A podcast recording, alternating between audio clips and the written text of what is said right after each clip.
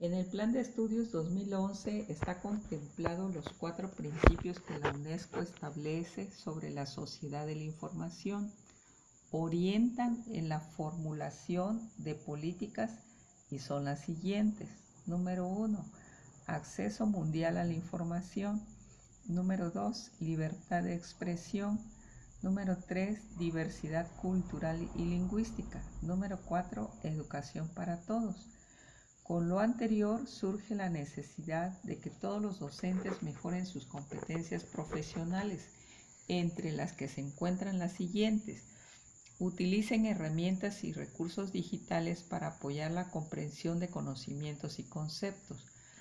Aplicar conceptos adquiridos en la generación de nuevas ideas y productos y procesos utilizando las TIC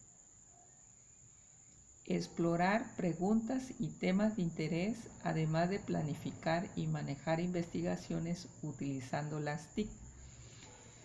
En la modalidad de telesecundaria, la utilización de recursos electrónicos data desde su creación, ya que es un elemento importante en el diseño instruccional. Era el programa de televisión y que llegaba la señal hasta los lugares de difícil acceso.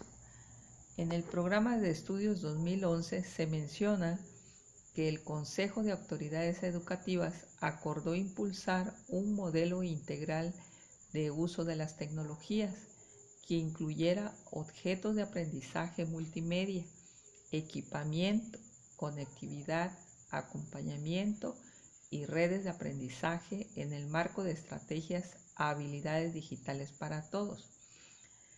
Ese recurso se le llamó el aula telemática.